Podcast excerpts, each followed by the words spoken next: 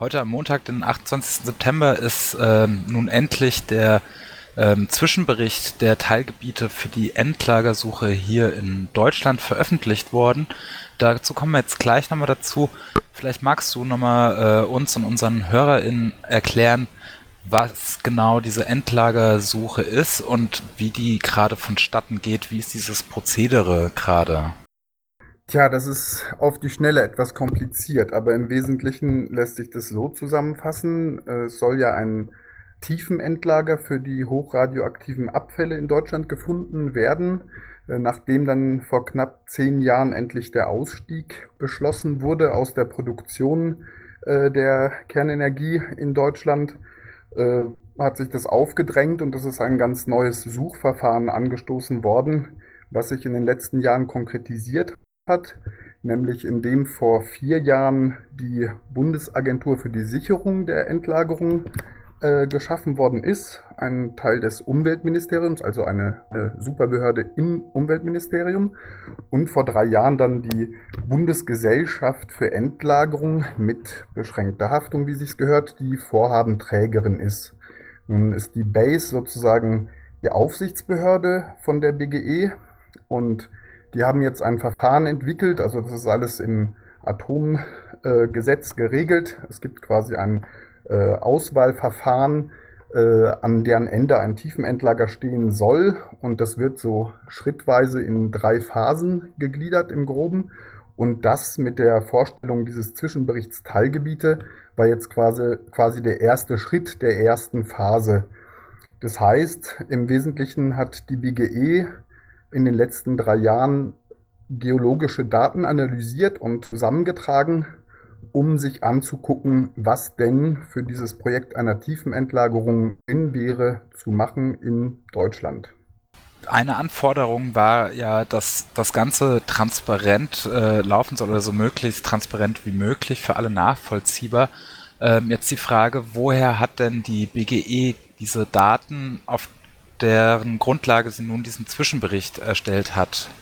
Tja, die Daten wurden von den verschiedenen Bundesländern zur Verfügung gestellt. Also, so wie ich das verstehe, haben die mit diversen Wissenschaftlern, eben Geologen zusammengearbeitet und angefangen, diese Daten auszuwerten.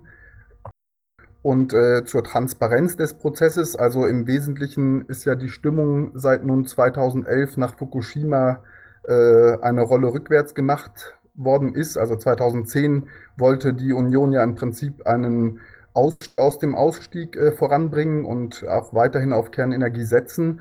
Äh, der Super-GAU in Japan hat geführt, dass eigentlich alle sich von dieser Technologie dann in Deutschland zumindest vordergründig abgewendet haben, zumindest sagen wir mal in Deutschland abgewendet.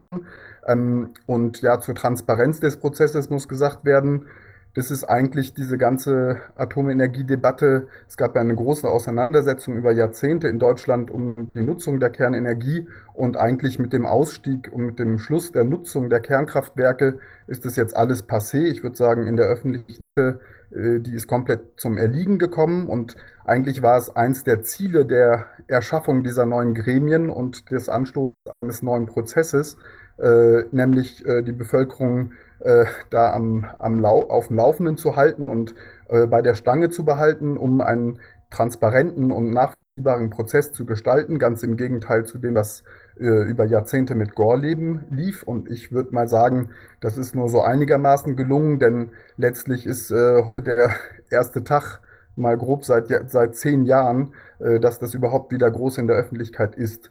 Äh, eigentlich äh, ist die Stimmung, Atomkraft ist passé, gut, wir, steig, äh, wir steigen aus, Atomkraftwerke sind aus, äh, jetzt ist alles vorbei.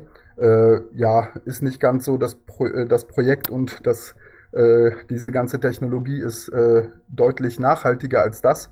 Und jetzt ist natürlich die Zeit gekommen, wo sich jetzt wieder ganz intensiv damit auseinandergesetzt werden muss, eben weil diverse Gebiete ausgewiesen worden sind zu der Ebenbeteiligung eben auch von, von den BürgerInnen hier an dieser Debatte hatten wir ja auch in unserem Podcast äh, den letzten paar Monaten berichtet. Ähm, jetzt sind diese Fachkonferenzen, Regionalfachkonferenzen ja in recht kurzer Zeitraum, nämlich äh, demnächst anberaumt. Ähm, ist das nicht ein bisschen wenig Zeit eben für so eine Beteiligung der, der Menschen eben an diesen Regionalfachkonferenzen? Also es gibt ein äh, Gremium, das nennt sich das Nationale Begleitgremium, was äh, für einen Teil dieser äh, Bürgerinnenbeteiligung und Öffentlichkeitsarbeit verantwortlich ist, äh, das ja auch tagt, jetzt schon über 40 Mal getagt hat und das ein Gremium ist, was repräsentativ sein soll für die deutsche Bevölkerung und auch Einblick bekommt äh, in Teile zumindest der Arbeit der BGE.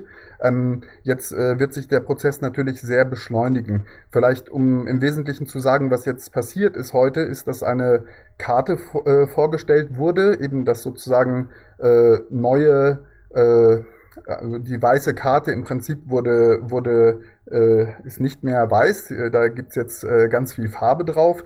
Das ist ein bisschen eine lächerliche Karte, die da vorgestellt wurde. Also das kann man sich auf der Homepage der BGE unter anderem auch angucken. Das ist nämlich eine so eine, sieht aus wie so eine Sechsklässlerarbeit zu geologischen Vorkommen in Deutschland. Die wurde mit äh, Windows Paint irgendwie so durchgeschrabbelt und letztlich sind jetzt äh, zwei Drittel der der na, 54 Prozent des, äh, der bundesdeutschen äh, Geologie käme wohl in Frage. Ähm, und diese Fach- und Regionalkonferenzen äh, werden jetzt in, in den nächsten Jahren ins Rollen kommen. Fachkonferenzen, das werden so Expertensitzungen sein, die diese Arbeit bewerten und diskutieren. Äh, das wird auch eine gewisse Öffentlichkeit schaffen. Und an der Zahl sind es vier Stück bis zum nächsten Sommer. Wir gehen jetzt erstmal davon äh, aus, was die BGE vorgestellt hat. Das sind 90 Regionen immerhin. Also im Prinzip äh, umfasst es so über die Hälfte der, der Bundesrepublik. Äh, und in diesen verschiedenen äh, betroffenen Regionen wird dann auch diskutiert werden müssen, wenn es konkreter wird. Bisher die Fachkonferenzen, das ist in Kassel, Wien und ich meine Darmstadt. Äh, das wird jetzt so im zwei, drei Monate Rhythmus immer wieder quasi einen öffentlichkeitswirksamen Input der Expertinnen geben, die uns erklären, was, warum, wie sinnvoll ist zu untersuchen oder weiter zu untersuchen oder nicht. Jetzt im ähm, Zwischenbericht eben sind über 50 Prozent dargestellt. Ähm, es gab viel Gegenwind äh, einmal zu Gorleben als möglichen Endlagerort, ähm, aber auch aus Bayern gab es äh, hohen Gegenwind. Ähm, wie ist das denn jetzt zu bewerten?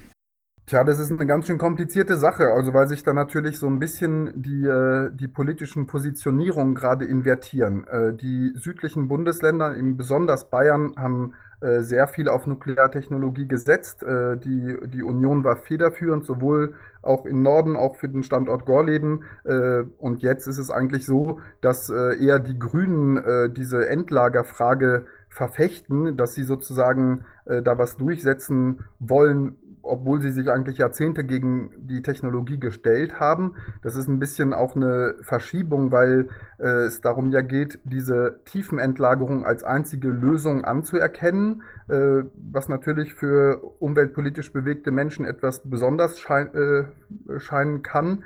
Ähm, die Grünen äh, sind jetzt im Prinzip schon auf, auf einer so harten Realo-Ebene angekommen, dass sie sagen, das ist eine nationale Verantwortung. Wir müssen jetzt hier diesen äh, Müll managen. Mag ein Stück weit stimmen. Die Frage ist natürlich aber, ob auch diese Form der Lösung, eben die Tiefenentlagerung, die richtige ist.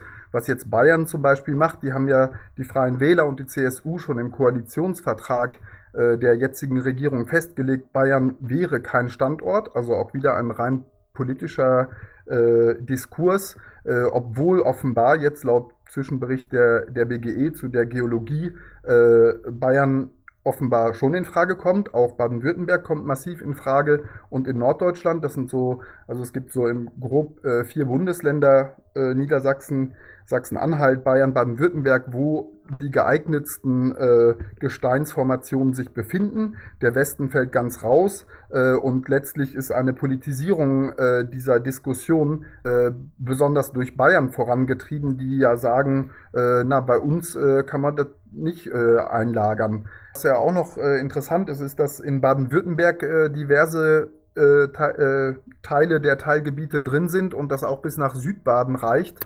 Ähm, wenn man jetzt äh, das französische Beispiel von äh, dem Projekt einer Endlagerung in Tonenschichten, äh, wenn man davon ausgeht, dass das wissenschaftlichen und technischen Erfolg hat, dann wäre eigentlich Baden-Württemberg der, der prädestinierte Ort, und zwar der, Großre der Großraum Ulm, auch Richtung Bodensee befindet sich solches Gestein, ähm, genau in gibt es auch im Norden, wobei da eher die Salzstöcke dominieren, als äh, ja auch ein, ein etwas fragliches Experiment, wenn man die sich so im Einzelnen anguckt, von dem, was bisher gemacht wurde. Aber wir sollten auch hier in der Region auf jeden Fall äh, gespannt den Prozess weiterverfolgen und schauen, ob nicht am Ende das große grüne Bundesland äh, die Verantwortung übernehmen darf, für unsere große Nation der letzten Jahrzehnte hier zu verwalten, wer weiß.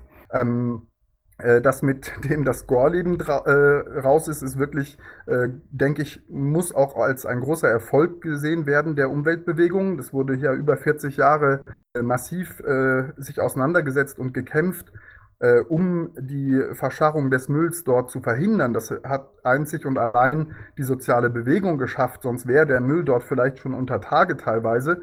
Ähm, und jetzt ist es halt so, dass genau eben auch wissenschaftliche Kriterien belegen, dass es eine völlig unverantwortliche äh, Entscheidung war, äh, die Konzentration auf diesen Ort, äh, dass dort äh, jetzt über 100 Castor-Behältern in der Kartoffelscheune rumstehen, äh, ist, äh, ist und bleibt ein Skandal. Und jetzt ist aber natürlich die Frage, wie geht es weiter?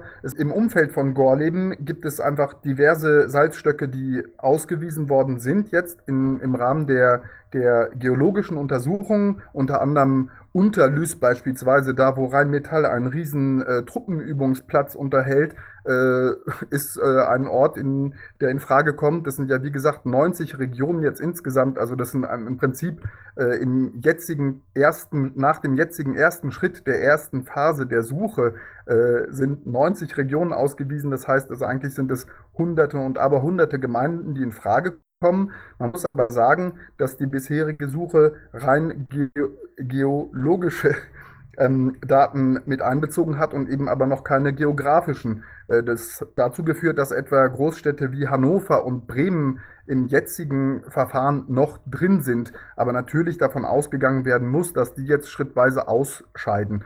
Nochmal, um kurz zu Gorleben äh, zurückzukommen, das ist auch, was in den letzten Wochen und Monaten nochmal verstärkt gefordert wurde, dass dieser völlig politisch völlig verbrannte Standort endlich rauskommt, äh, ist nicht nur aufgrund des undemokratischen Verfahrens berechtigt, sondern war eben auch wissenschaftlich äh, ein totaler Wahnsinn, überhaupt noch weiter auf Gorleben zu setzen. Und das ist, denke ich, schon was, wo wir sagen müssen, die Umwelt- und die Anti-Atom-Bewegung in Deutschland hat dort einen großen Erfolg erzielt und es geschafft, tatsächlich das abzuwenden, was die unverantwortlichen Väter der Technologie äh, über Jahrzehnte durchsetzen wollten, was äh, zu viel Repression geführt hat, wo viele Menschen darunter gelitten haben, wo die Region jetzt noch drunter leidet. Aber eben ist diese Region auch das östliche Niedersachsen noch überhaupt nicht aus dem Rennen. Es könnte auch sein, dass es darauf rausläuft, dass das Ganze dann halt einfach 20 Kilometer weiter stattfindet und ich glaube nicht, dass das dann zu weniger Widerstand führt.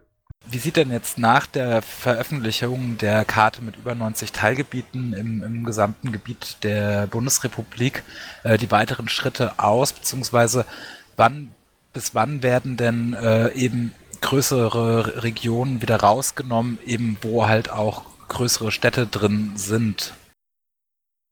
Tja, das wird halt alles im Rahmen der Fachkonferenzen und auch dann der anstehenden Regionalkonferenzen im nächsten Jahr grob entschieden. Eigentlich sind die Fachkonferenzen angesetzt bis nächsten Sommer und ich denke, dass sich das dann schon sehr stark ausdünnen wird. Ähm, genau, das ist halt eine, ein Prozess, der wird jetzt auch nach und nach äh, uns involvieren, die Bevölkerung involvieren. Wie das genau aussieht, ist ein bisschen äh, äh, untransparent, würde ich sagen, weil ein richtiges Mitspracherecht äh, lässt sich dann nicht so richtig erhaschen. Es gibt halt dieses nationale Begleitgremium, sollte eigentlich aus 18 Menschen bestehen, sind jetzt dann, glaube ich, 16 oder 17 zurzeit, weil äh, ja da der Ansatz ist im Prinzip, äh, ja nochmal die Bevölkerung zu spiegeln, aber einen richtig demokratischen Prozess, wo jetzt äh, die Bevölkerung, auch die Bevölkerung vor Ort, was mitzureden hätte, gibt es nicht. Ähm, das ist natürlich auch zu befürchten, dass da äh, sehr viel jetzt auf einer ökonomischen Ebene stattfinden wird, dass dort äh, Gelder fließen werden, wenn denn äh, erstmal oberirdisch untersucht wird. Also das wäre dann quasi die zweite Phase, wo dann Äh, mal schauen wir, wie viel es werden, aber sagen wir mal, es werden ein Dutzend Standorte oder in der Größenordnung. Äh, die werden dann sozusagen, äh, da wird Geld fließen, da werden oberirdische Labore installiert, die dann eine oberirdische Untersuchung machen. Und dann in, erst in einer dritten Phase äh, soll es dann eine in die Tiefe gehende Untersuchung geben der verschiedenen Gesteine an diesen verschiedenen Orten und mal schauen, wo dann die Bewegung dann vor Ort steht. Ähm, es muss auch gesagt werden, dass da natürlich wirklich sehr, sehr, sehr viel Geld fließen wird. Also Gorleben, da sind in, im Endeffekt für die Untersuchung Milliarden Euro versenkt worden und es wird jetzt ganz aufgegeben. Äh, muss man auch nochmal dann den ganzen billigen Atomstrom vor diesem Hintergrund relativieren. Das ist äh, äh, natürlich ein, ein Spiel mit, äh, mit dem Zaster, sagen wir mal. Und das äh, Spiel mit dem großen Geld wird jetzt halt weitergehen. Ähm, an sich soll bis 2031 äh, einen Standort festgelegt werden. Es läuft ja so, dass die BGE diese Untersuchung vorantreibt mit NBG und BASE, diese verschiedenen und dann mit den Bundesländern diese verschiedenen Konferenzen und diese verschiedene, äh, verschiedenen Formen der öffentlichkeitswirksamen demokratischen Implikation der Bevölkerung vorantreiben werden. Und dann werden sie im Prinzip irgendwann zu dem Punkt kommen, wo sie sagen, hier ist es. Das muss aber natürlich, wenn die BGE gearbeitet hat, ist die Aufgabe, ist die Base, die muss das sozusagen erstmal gutheißen und dann ist aber die Politik wieder dran. Das heißt, da müssen Bundestag und Bundesrat noch drüber, um dann das Ganze wieder zum Gesetz zu machen. Und bis dann der Standort feststeht, also in elf Jahren angeblich, ähm, ja, werden wir im Endeffekt vermutlich bei zwei Orten sein vielleicht oder vielleicht auch nur tatsächlich schon noch bei einem einzigen. Also das wird sich einfach nach und nach alles ausdünnen und dann soll gebaut werden und das Ganze soll fertig sein in 2050, wo dann auch die Einlagerung beginnen soll. Ähm, hältst du denn diesen straffen Zeitplan für realistisch, dass der so eingehalten werden kann?